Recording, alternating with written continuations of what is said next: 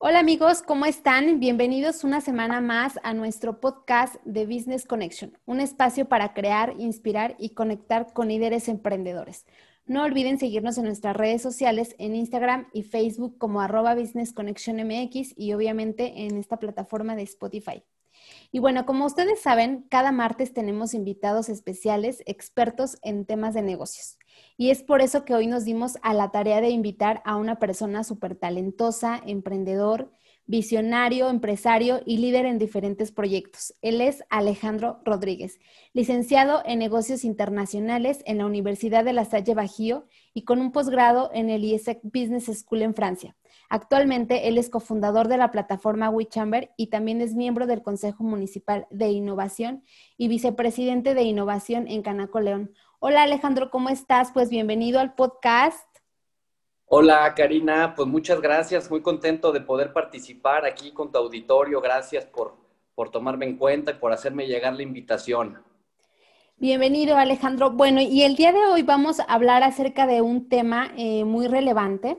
Yo creo que a través eh, que hemos estado en esta pandemia han surgido muchas, em, obviamente muchas, eh, en las plataformas digitales se ha estado viendo como que muchos negocios se han tenido que subir a estas plataformas y justamente el día de hoy vamos a hablar acerca de los desafíos de los negocios en las plataformas digitales y nos gustaría saber tu opinión, Alejandra, acerca de esta transformación me parece un tema más que pertinente, sobre todo por el contexto en el que estamos. Llevamos ya varios meses en una nueva realidad que si de por sí antes ya estaba siendo totalmente necesario subirse a la oleada tecnológica, pues hoy en día ya es algo totalmente obligatorio. Cualquier estrategia o plan de negocios que tengamos aquí en adelante, ya sea un emprendimiento nuevo o un intraemprendimiento o cualquier tipo de, plan que tengamos tiene obligadamente que contemplar un componente digital. Hoy ya no podemos pensar que, que, podemos prescindir de algún componente digital y de estar pensando en el Internet, en los servidores, en las plataformas, en las redes sociales. Eh, si, si anteriormente estábamos teniendo una pequeña oportunidad de quedarnos fuera de eso, hoy ya no. Hoy ya no, y como bien comentas, este tema de la contingencia sanitaria, pues vino a acelerar muchos años de, evolución o de transformación digital.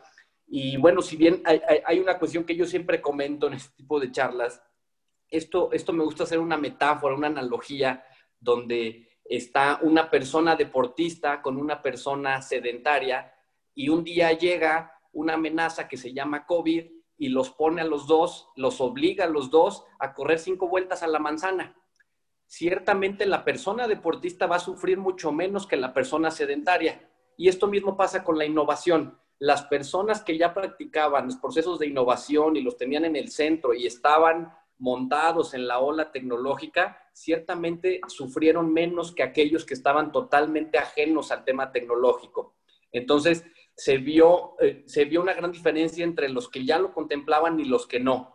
Y vimos muchos esfuerzos de todo tipo. Eh, nosotros que nos dedicamos a esto estuvimos muy cercanos a esfuerzos de empresas en lo individual, esfuerzos del gobierno municipal, del gobierno estatal, por, por apoyar este tema de la digitalización. Pero bueno, sí, ciertamente hoy es, es obligado, no podemos dejarlo fuera y afortunadamente hay, muchas herramientas nuevas que nos pueden ayudar. No se necesita ser ningún tipo de genio para poder subirse y, empezar a utilizar todas las herramientas que hay hoy en día. La, la, ventaja dentro de todas las desventajas que nos trajo esto es que hoy ya todo el mundo traemos el chip digital. Sí, definitivamente yo creo que esta pandemia sí vino a cambiar eh, muchos em, pues, eh, planes de trabajo en muchas empresas y me gustaría también que nos dijeras qué tan importante es que los negocios, justamente que estás hablando de esta, parte de esta parte de la transformación, que los negocios tradicionales, qué tan importante es que obviamente se suban a estas plataformas. Yo sé que muchos ya lo están haciendo, sobre todo corporativos enormes. Evidentemente se tienen que subir a estas plataformas, pero a lo mejor de los negocios como tradicionales que no son tan grandes, pero tampoco son como tan pequeños. Por ejemplo, que vemos que ya hay muchos negocios que están en redes sociales, ¿no? Que ya hacen la página de Facebook o la página de Instagram, sino como estos negocios que aún no se han podido como adaptar. Sí, y mira, como te digo, afortunadamente cada vez hay más herramientas y hay más conciencia de eso. Y, me da gusto ver que hoy algunos negocios pequeños o medianos que estaban muy ajenos, hoy los empiezas a ver vendiendo en línea, ya sea creando sus propias páginas, ya sea subiéndose a plataformas, eh, ya sea incluso hasta la forma más simple, por ejemplo, en Facebook, que tiene su, herramienta de Facebook Marketplace, donde no necesariamente tienes ahí la herramienta de pagos y, de toda la, gestión, pero al menos te conecta. Puedes subir los productos, puedes empezar a tener una ventana digital.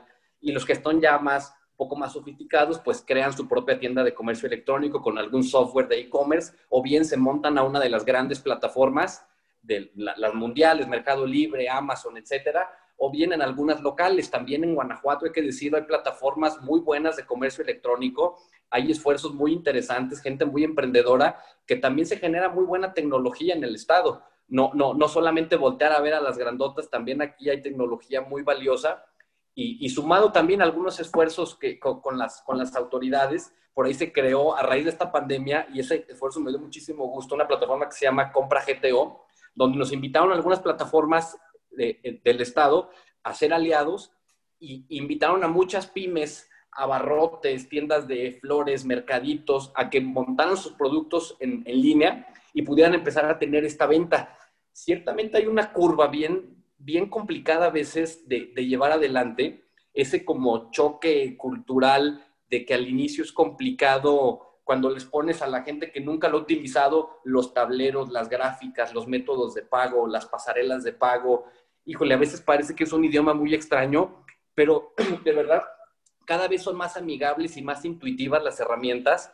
Entonces, y, me encanta ver a la gente, he visto muchos casos que, al inicio los ves como muy desorientados, como que se sienten un poco perdidos, pero a la vuelta de tres semanas, un mes, los ves dominando las herramientas y, y, a personas que a lo mejor decías, es que este señor, esta señora nunca va a agarrar el Internet, nunca va a agarrar las herramientas. Y es padrísimo verlos que ya manejan de arriba abajo las herramientas hasta mejor que uno que se dedica a, estas cosas. Entonces es padrísimo ver que si esas personas que, creíamos que estaban muy ajenas o que rechazaban incluso las herramientas digitales y ahora las, las adoptan dentro de su vida, pues, entonces realmente cualquier persona tiene las herramientas para, para, para aplicarlas y, y, el conocimiento, pues no necesitas tener una carrera, una maestría en estas cosas para poder adoptar las herramientas es chamba también de los que tenemos plataformas de hacerlas lo más amigable, lo más intuitiva posible para que puedas abarcar un mercado mayor y que la gente no se te vaya atorando en los procesos, ¿no? Lo que llaman los procesos de fricción. Si tienes un usuario que entra y está teniendo muchas dudas, el usuario no tiene la culpa. Casi siempre es el que desarrolla la plataforma o la herramienta, siempre tiene que pensar en el usuario menos, menos adepto a las tecnologías que lo pueda utilizar. Entonces es un doble reto, desde los que la generan las herramientas, eh, hacerlas lo más amigable posible y los que las consumen también, pues hacer un esfuerzo como de, no desesperarse tan rápido, pero al final es algo que todos necesitamos y hoy nadie puede quedar fuera. La, economía hoy es, hoy es digital y si no estás en, si no tienes presencia digital, hasta desconfianza generas. Yo creo que nadie compraría un producto o un servicio si entras a buscarlo en Internet y no hay nada. Si, no, si tienes cero huella digital, yo creo que te da total desconfianza y te brincas al siguiente proveedor que sí tiene mínimo una página bonita en Instagram, una página en Facebook o ya una, una, muy buena página web. Porque si no lo tienes, yo creo que muy poca gente se animaría a consumir un, un servicio que no es conocido y que no tenga ninguna presencia, porque eso es como la, es el principal due diligence que hoy hacemos, revisar qué huella digital tiene esta empresa o este profesionista, ¿no? Y por ejemplo, Alejandro, tú como experto en este tema de la tecnología, me gustaría que nos hablaras un poco de la venta en línea.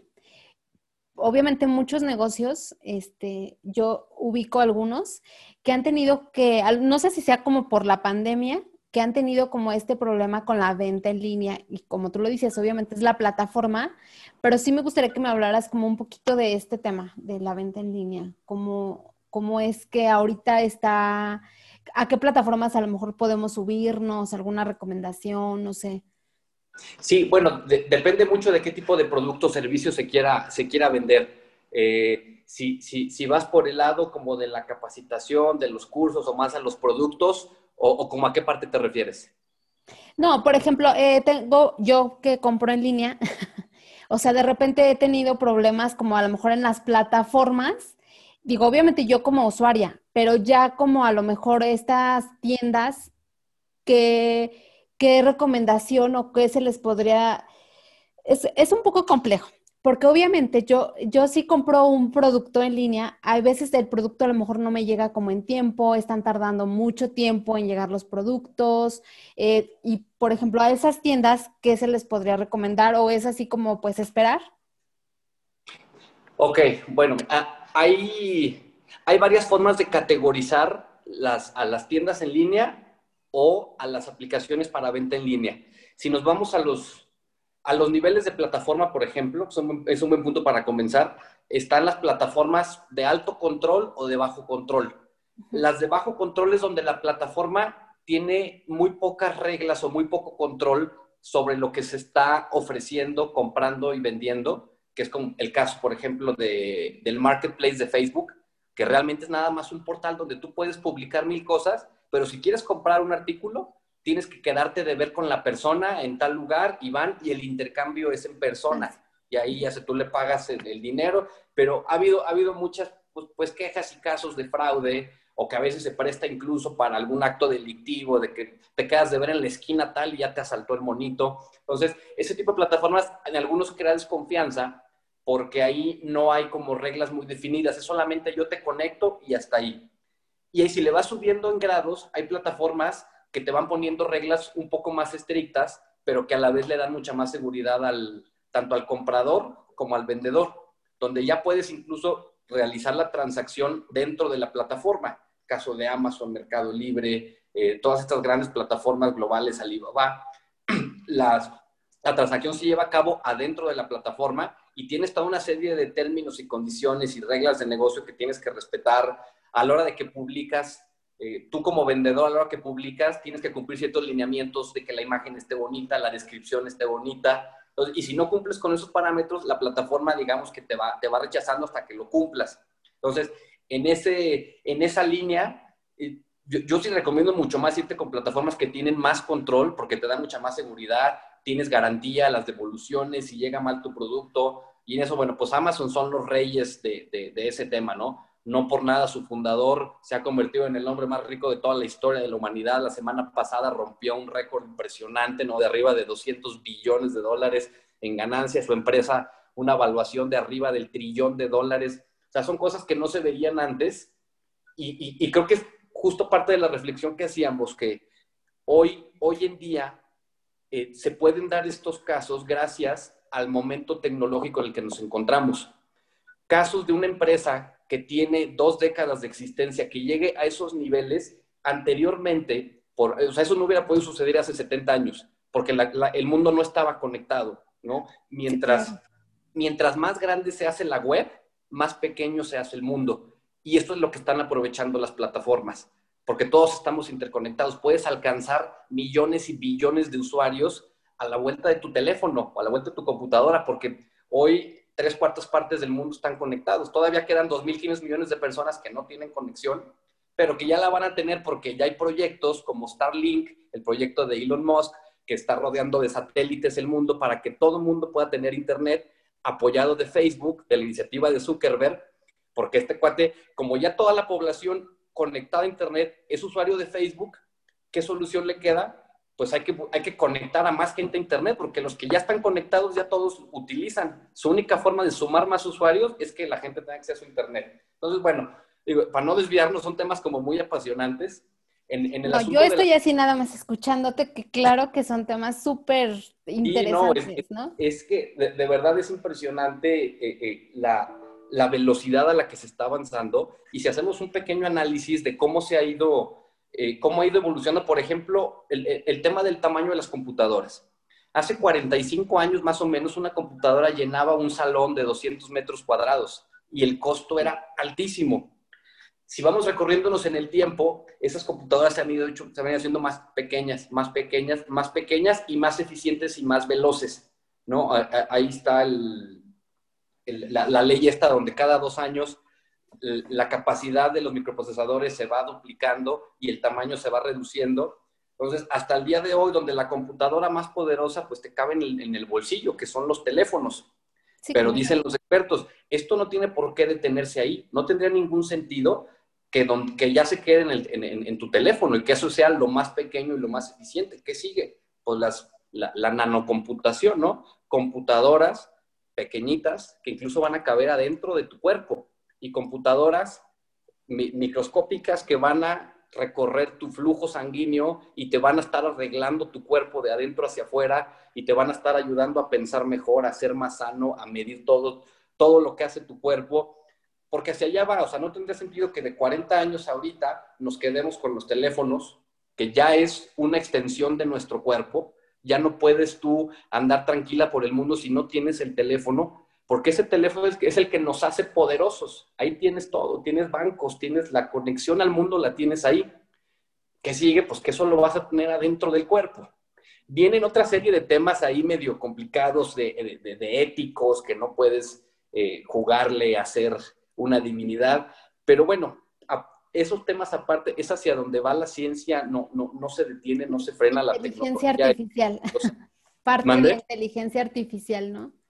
Sí, no, tendría por qué detenerse aquí. Y, entonces, volviendo al anterior, ese contexto que estamos dando de la superconectividad del mundo es lo que hace que sea un ecosistema propicio para que se desarrollen estas empresas de tal dimensión.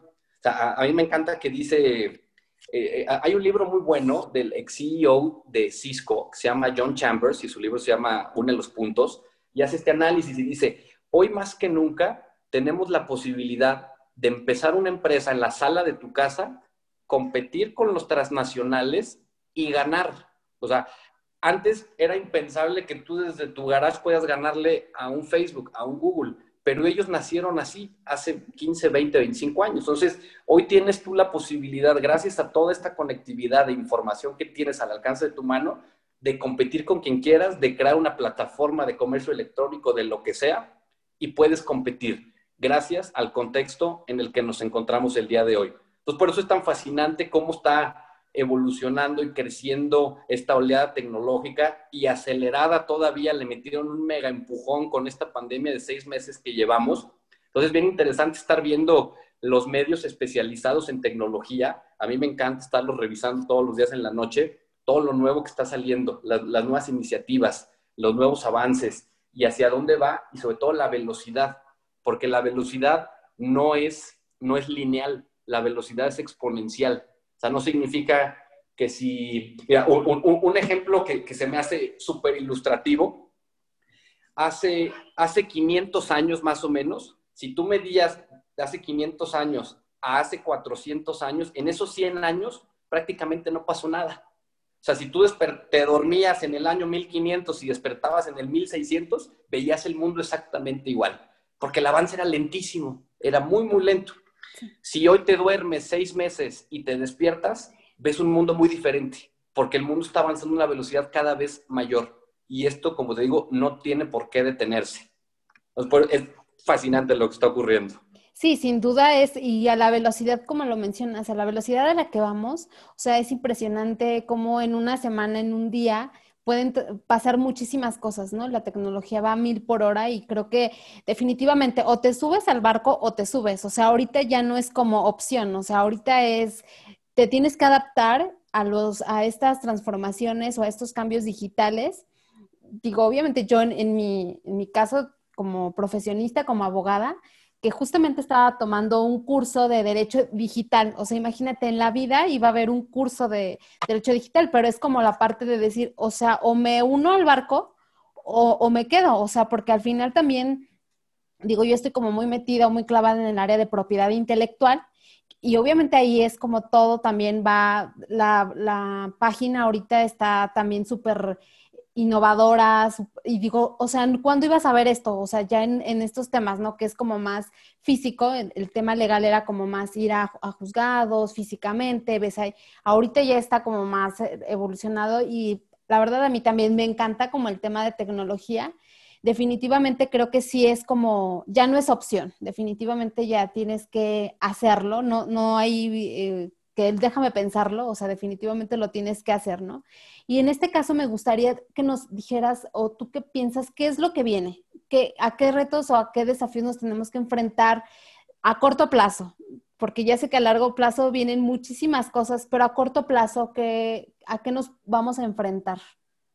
O las nuevas generaciones. Yo creo que de, entrada, todos los, todos los avances tecnológicos tienen dos caras de la moneda. Toda innovación, si estás dispuesto a ser innovador, tienes que estar dispuesto a ser malentendido o malinterpretado. Eso lo dice mucho el mismo Jeff Bezos. Entonces, yo creo que uno de los principales retos es, ahora que estamos avanzando tan rápido, ¿cómo le hacemos para que esas super, super herramientas que estamos teniendo no se les dé mal uso o no se vuelvan en nuestra, en nuestra contra?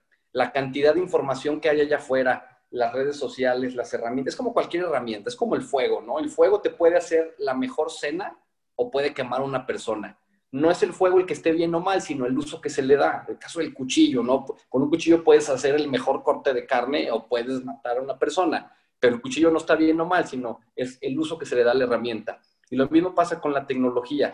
Tener, tener tanto acceso a tantas cosas, sobre todo en información, ha, tenido muchísimos retos. A poner un ejemplo. Yo, que todos vimos que hace tres, cuatro semanas el Congreso de Estados Unidos hizo una audiencia con los cuatro principales líderes de las guerras tecnológicas de Estados Unidos, ¿no? Estaba Sundar Pichai, el CEO de Google, estaba Tim Cook, el CEO de Apple, estaba Zuckerberg de Facebook y estaba Bezos de, Amazon. Y lo citaron ahí para revisar, pues principalmente eran sus prácticas antimonopólicas y querían hacer eh, leyes antimonopólicas, pero también le sacaron varios temas como brechas de seguridad, filtración de datos, que yo creo que aquí todos tienen algo de razón. Porque mira, hay, un montón de casos a lo largo de la, de la historia de cómo cuando la innovación de entrada trae algún problema, la autoridad luego, luego se ve tentada a limitarla, a frenarla.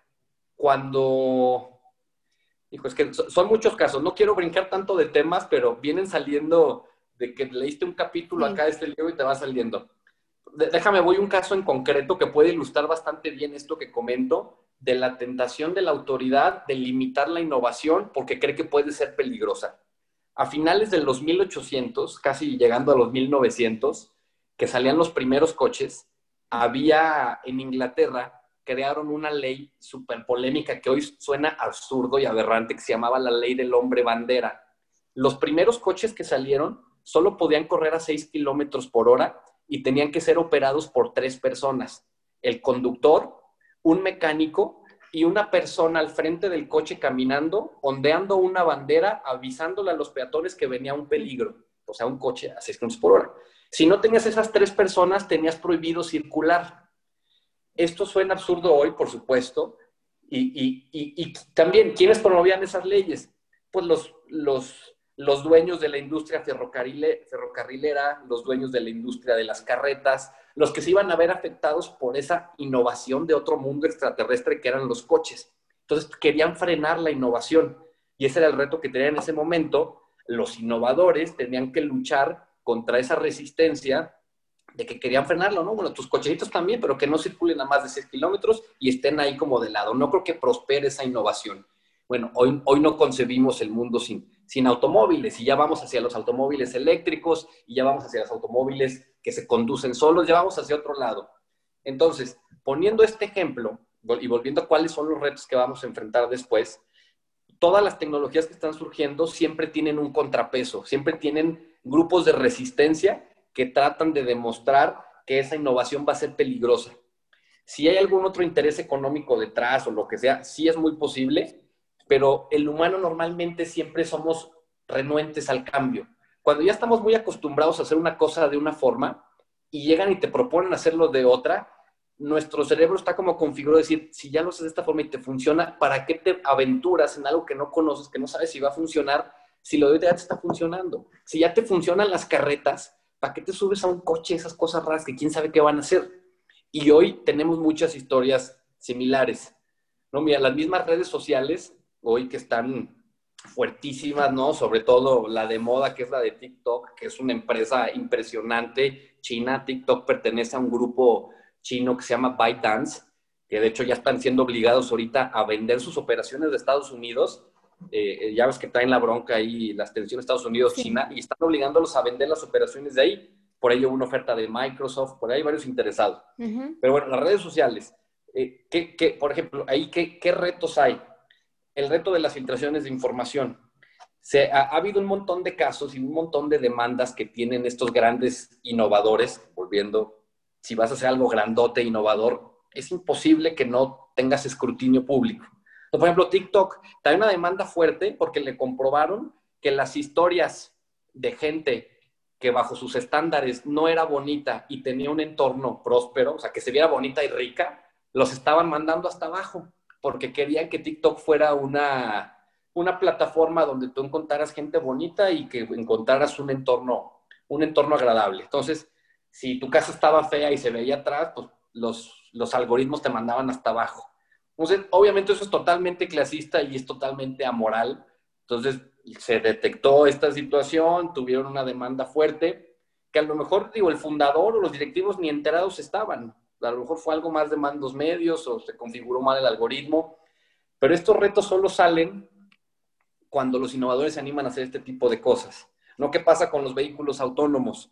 Hace unos pocos años que salió, bueno, hay un grado intermedio entre vehículo que se conduce solo y conducción asistida. O sea, no, eh, te dicen, no puedes soltar el volante, pero no, no te alejes mucho y estás dependiente. Cuando salió eso, hubo un choque muy famoso en California, que un Tesla se desvió tantito y se llevó unos cristianos. Entonces ya estaban diciendo, no, no, no, esa tecnología, frénamela ya, no va para ningún lado y va a estar matando gente y ya la querían eliminar. Y muy lúcidamente dijeron los directivos, a ver, ¿quién ha matado más personas? ¿Un conductor, un humano ebrio o mi coche autónomo que lleva un muerto? ¿Cuánto? O sea, si comparamos las cifras, entonces cuando ponen los argumentos así, hace sentido de decir, no, no puedes frenar la innovación. Ese reto que estás teniendo tú como innovador, tienes que estar dispuesto a torearlo, a sortearlo, a, ver cómo le das la vuelta y demostrar que la innovación que tú estás teniendo realmente va a ir más allá. Es inevitable que haya broncas. Amazon acaba de adquirir su permiso para entregar paquetes con drones, el Amazon Prime Air. Por supuesto que más de algunos se le va a caer en la cabeza a alguien. Algún día va a pasar, digo, tocamos madera, ojalá que no, o alguno se va a caer encima de un coche o va a dañar una casa, pero no por eso van a detener la tecnología, o sea, no por eso deberían detenerla. Sí deben regularla, sí deben revisar que todo esté bien, pero no pueden frenar la innovación, o sea, no pueden frenar el avance como civilización. Entonces, son los grandes retos que tienen la gente que se dedica a, a generar innovación y los consumidores, pues también tienen el reto de informarse más, tienen el reto, yo creo que el principal es estar presentes en el mundo, en el mundo digital, como, como te decía hace ratito. si, si, hoy ni siquiera tienes redes sociales, si no tienes, si no tienes huella digital, es, es, muy difícil que te tomen en serio. Y yo creo que ahí tú estarás de acuerdo, tu programa es por internet, tú andas también muy metida en esto. Y, y, y bueno, pues es, hoy es necesario, es inevitable, pero también es, es algo que antes no teníamos. Antes este programa, por ejemplo, si tú no tenías un convenio con una radiodifusora o, solamente en una radiodifusora, no tenías oportunidad de transmitir un programa de radio. Y hoy tienes la oportunidad de que tu programa se posicione en el país, en el continente, en donde quieras. Porque hoy, lo, lo padre de todo esto es que hoy ya es una meritocracia. Hoy, como está todo conectado, si tu programa es bueno, aunque tú no estés dentro de Televisa o de TV Azteca o de Radio Fórmula, perdón por las marcas, tú tienes la posibilidad de despegar al nivel o hasta más allá que todas estas empresas, porque la tecnología democratiza las posibilidades de todo. Eso, eso es lo bonito, ¿no? Hoy no tienes que ser un artista en una televisora para, para destacar. Hoy, es más, hoy, hoy puedes hasta ni siquiera tener una cuenta en el banco y mover dinero con activos digitales. O sea, la descentralización es bien importante en el tema tecnológico, que se están rompiendo esos paradigmas, que antes todo estaba centralizado. Solamente esas grandes instituciones que manejaban nuestra vida, ¿no? Una televisora, dos bancos, eh, todo centralizado. Y hoy, con la diversidad de herramientas tecnológicas, puedes darle la vuelta y hasta superarlos, gracias a que hoy depende más de nuestra creatividad, depende más de nuestro talento y, la cancha, la cancha está pareja, o sea, se, emparejó de 50 años para acá, se emparejó muchísimo al talento de cada quien. Pero ya me entendí mucho, si quieres síguele no, no, no, no, no, no, para nada. Y justamente esta parte, ahorita le, ahora le, le vamos a dar la vuelta a la conversación. Justamente hablas eh, mucho la parte de innovación y nos gustaría que nos platicaras acerca de tus proyectos y tú como innovador, ¿cómo cambias tú este chip? ¿En qué momento, eh, no sé, sales de la escuela y dices voy a emprender, quiero hacer esto o entraste a trabajar a un como decimos, a un trabajo godín? ¿Cómo, o cómo hiciste tú como este cambio de chip? Bueno, eh, realmente no, sé si estamos teniendo realmente innovación, tratamos de sí hacerlo, creo que quien mejor puede juzgar eso, pues es el público que ve, que, ve lo, que estamos desarrollando, pero bueno, pues he, tenido todo tipo de chambas, eh, digo, por ejemplo, a los 18 años yo me fui a vivir a Canadá y estuve trabajando eh, en la construcción, allá le dicen construction labor, y la neta, pues es de albañil. La neta, me fui de albañil a Canadá, estuvimos ahí cargando costalitos de cemento y haciendo varias cosas, pero bueno, pues padrísimo, ¿no? Entonces ahí chamba de puro, puro trabajo que dependía del esfuerzo físico. Bueno, luego ya regresé, terminé de, estudiar y todo, y también algunas chambas de oficina, por ahí en un restaurante también estuve como cajero, en, en, un negocio familiar también en la administración. Y, pero cuando empezamos con, con el emprendimiento fue 2013, me parece, 2013-2014, publicamos la, la, primera edición de una revista, una revista empresarial, que, que, en su momento pues, no tenía nada de innovador. A lo mejor el esquema sí, pero el formato no, porque pues, era una revista más. Lo innovador era que todos los organismos empresariales del Estado estaban intentando tener un medio de comunicación entonces vimos esa necesidad, pero le batallaban mucho porque no tenían el recurso ni el personal. Entonces dijimos, nosotros como emprendedores vamos a generarles una revista y les damos una sección a todos estos organismos. Entonces en lugar de cada quien cree su propia revista, una revista grande con una sección cada uno, nosotros nos encargamos de bueno, investigación porque ellos nos daban contenido, pero del diseño, de la publicación y de la distribución y de las ventas de publicidad entonces, ellos se hacían de una sección dentro de una revista ya bien armadita y el negocio era la publicidad. Si lo que vendíamos de publicidad brincaba los costos fijos de diseño, impresión y distribución, pues ese era nuestro, nuestro negocio. Y de, ahí empezó a partir todo. Hicimos alianza con 25 organismos empresarios del Estado, prácticamente con todos, firmamos convenio, visitamos a todos los presidentes y directores del Estado, luego con algunos también nacionales, y empezó, empezó a agarrar ritmo.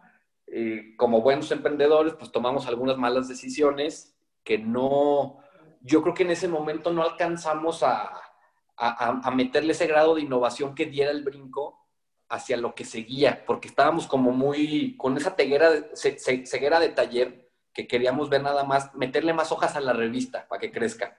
Y no veíamos más allá como de crear algo más digital.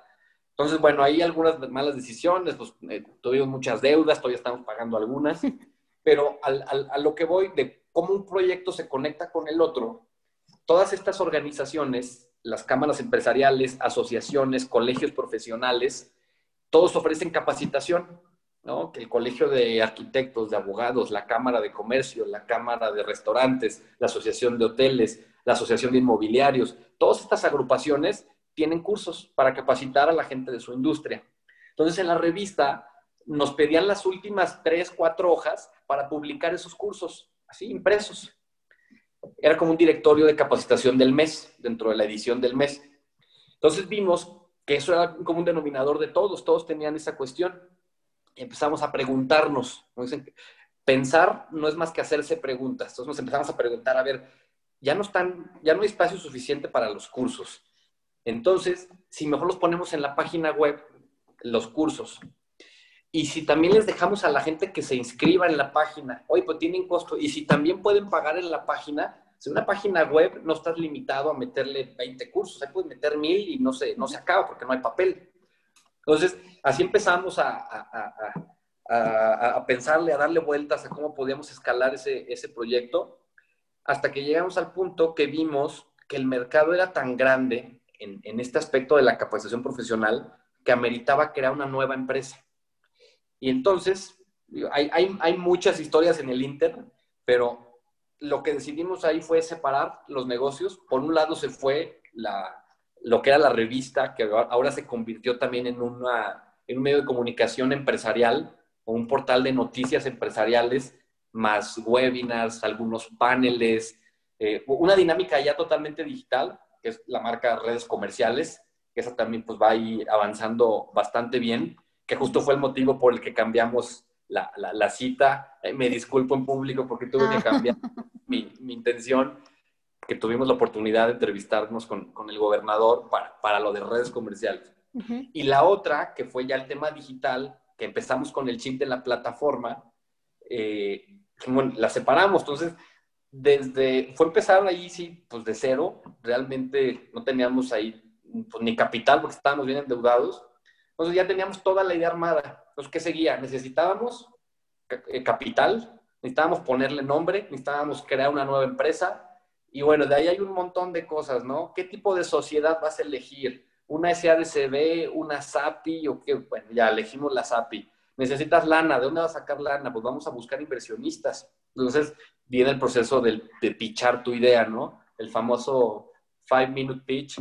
Y bueno, primero levantamos una primera ronda con, con gente cercana.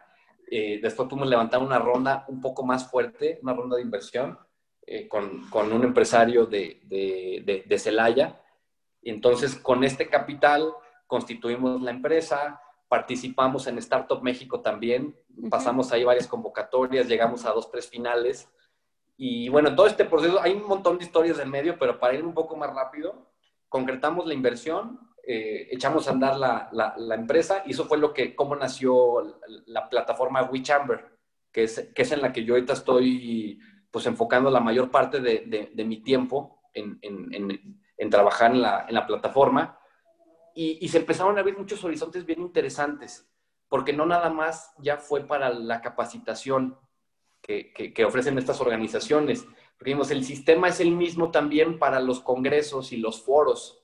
Esos grandes foros o, medianos o pequeños que también necesitan eh, cobrar sus entradas, eh, veíamos muchos todavía que lo, y muchos lo siguen haciendo hoy por hoy, y estamos prospectando a todos, de una forma muy tradicional, donde para yo registrarme al Congreso X, eh, voy al Oxxo, pago, le tomo una foto al ticket y se la mando al staff del evento. Y el staff del evento está recibiendo 100 WhatsApps, 100 inbox, 100 correos y tienen que contestarles a todos. Y todo esto se hace un rollo administrativo que ya no tiene que ser hoy de esa forma viendo herramientas como la que desarrollamos nosotros, que lo automatiza todo eso.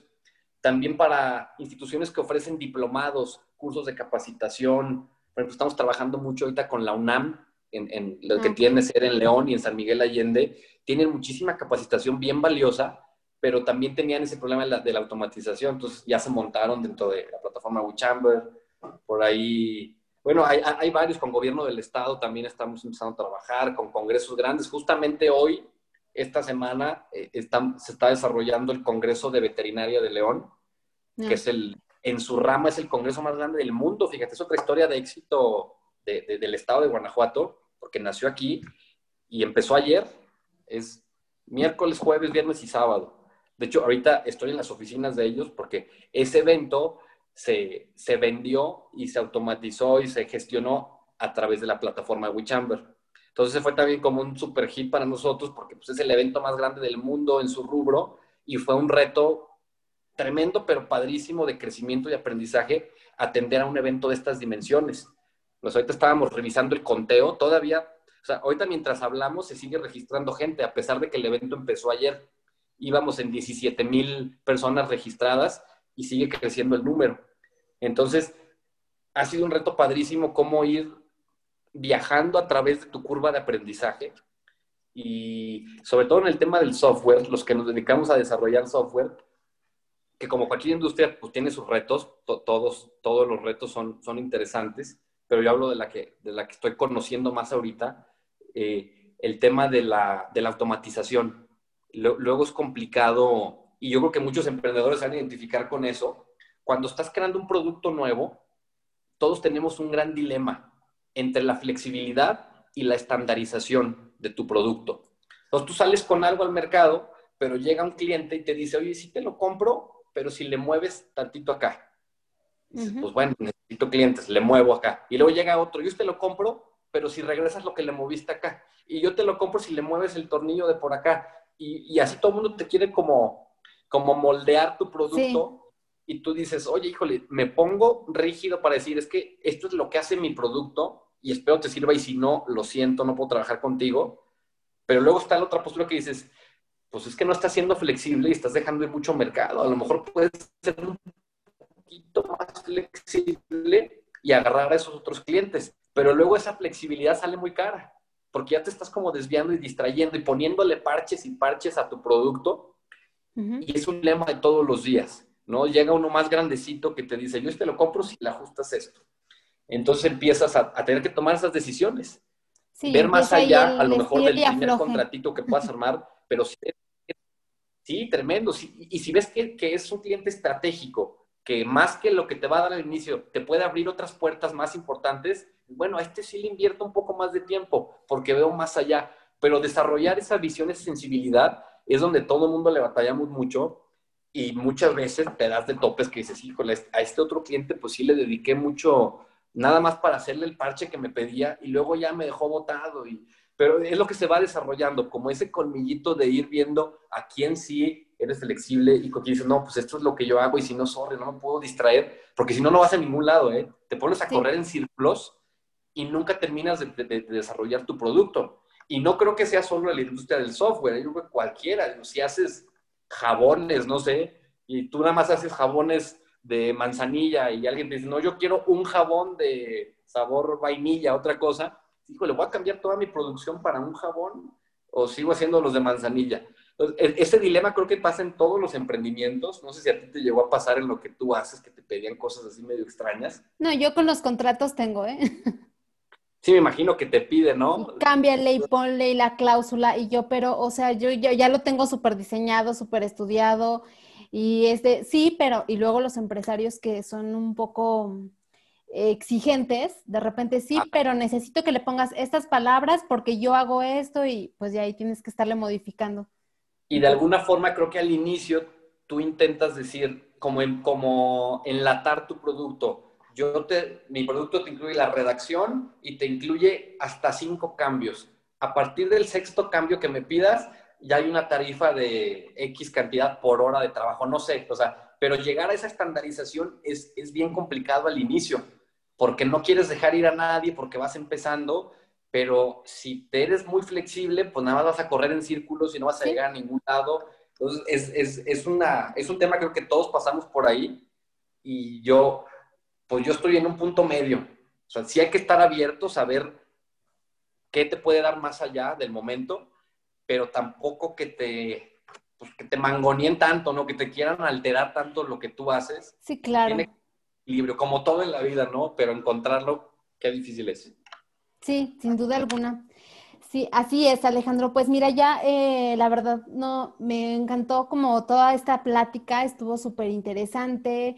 Em, ya escuchamos un poquito acerca de lo que, en lo que andas. Eh, esta plataforma de WeChamber supongo que está abierta para todos en general, me, ahí ya después este, estaremos hablando acerca de algunos cursos que también ahí queremos y podemos pues subir a tu plataforma. Este, pero bueno, igual, eh, no sé si nos puedas compartir tus redes sociales, dónde te podemos encontrar. Claro, eh, bueno, las de la plataforma, estamos en Facebook y en Instagram y en LinkedIn como WeChamber, tal cual. Si quieren entrar a la plataforma, pues literal pónganle en Google WeChamber, W-E Chamber y ahí pues, estamos hasta arriba. Y sí, efectivamente, cualquiera se puede registrar. Tenemos una versión gratuita muy amplia. Es más, si hay gente que, que tiene cursos o conferencias gratuitas, todas las funciones de la plataforma son gratuitas, hasta, o sea, de forma indefinida. Y, y si ya tienen costo, por supuesto, hay una, hay una pequeña comisión que, por cierto, hemos visto somos la más competitiva del mercado en cuanto a comisiones, y pueden publicar, administrar, cobrar en línea cualquier curso, congreso, foro, capacitación, diplomado, todo lo que tenga que ver con capacitación profesional y que necesiten cobrar en línea, administrar, generar estadística, poder cobrar con tarjeta, con pagos en OXO, con transferencia, tener tableros, tableros con toda la información. Eso es lo que hace la, la plataforma, más funciones nuevas que le estamos agregando, estamos trabajando en módulos de constancias automáticas, que cuando termines un curso te llegue tu constancia en automático. Vamos a vincularnos con LinkedIn, que cuando tomas un curso se, actualice tu perfil de LinkedIn. O varias cosas que le estamos sumando, pero a grosso modo es lo que, es lo que hace. Estamos ahí en, a nivel personal, en, pues tengo el, el, Twitter, el LinkedIn, como Alejandro Rodríguez, en, en, en Instagram igual, Alejandro RDG ZZ. Tuve que ponerle dos Z porque uno ya estaba ocupado, RDGZ. Y, en Facebook igual, Alejandro, Alejandro Rodríguez. Entonces, pues ahí estoy a la, a la orden de todos ustedes. Quien quiera seguir la conversación, con todo gusto. Bueno, después de mañana, que hoy el Congreso nos trae full, pero no, yo encantado, ¿eh? me encanta, me encanta compartir, me encanta este tipo de charlas, porque muchas veces el que termina aprendiendo más y como repasando conceptos es uno mismo, por eso es padrísimo, que uno termina aprendiendo mucho más, recibe uno mucho más de lo que puede ofrecer. Por eso pues, también te agradezco mucho, Karina, la, la, la, invitación y pues no, yo encantado de participar en estas cosas. Sí, no, al contrario, pues muchas gracias. La verdad es que, como siempre lo decimos en Business Connection, buscamos como crear esta parte, crear, inspirar y conectar con líderes emprendedores y pues obviamente siempre sumarnos, siempre igual lo comento como sumarnos a veces no necesariamente a nuestros proyectos, sino también a los proyectos de los demás, creo que es válido y sobre todo ahorita en estos tiempos de pandemia es súper importante pues irnos ahí como entre todos haciendo comunidad, ¿no? Claro, la colaboración, importantísima en estos tiempos, ser colaborativos. Exactamente. Pues muchas gracias Alejandro. Eh, de verdad espero que algún día podamos eh, coincidir en algún otro proyecto y pues de antemano te agradezco y ahí cualquier cosa, pues seguimos en contacto. Claro que sí. Muchísimas gracias, Karina. Un saludo a toda tu, audiencia. Gracias por la invitación.